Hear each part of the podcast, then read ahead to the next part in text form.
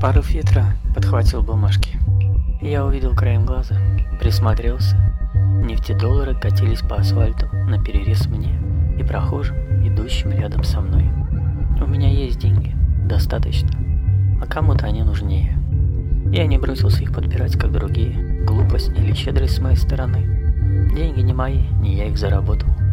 Внутри меня презрение к другим и сомнения, вдруг это не настоящие деньги, а кто-то в шутку напечатал похожие бумажки и теперь наслаждается зрелищем, как люди катятся следом. Хотя нефтедоллары трудно с чем-то спутать. Когда-то мне очень нужны были деньги, и я их нигде не находил. Один раз нашел на земле и поднял.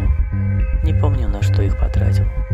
Справа на проезжей части еще больше людей суетятся вокруг перевернутого бронеавтомобиля.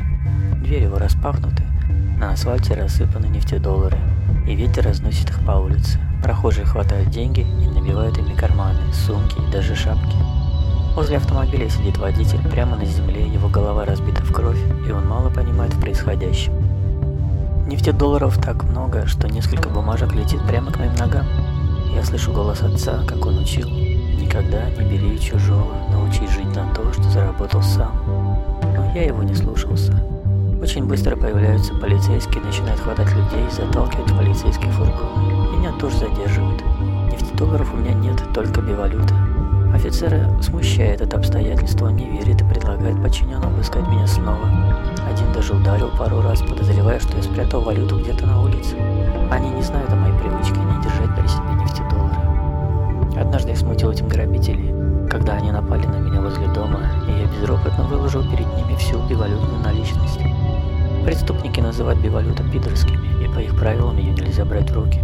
И торговцы не любят иметь с ней дело, потому что боятся потерять прибыль на быстро меняющемся курсе. Но мне все равно, пусть тех, кто расплачивается нефтедолларами, облизывают, а ко мне относятся презрительно. Я знаю, когда нужно расплачиваться энерговалютой.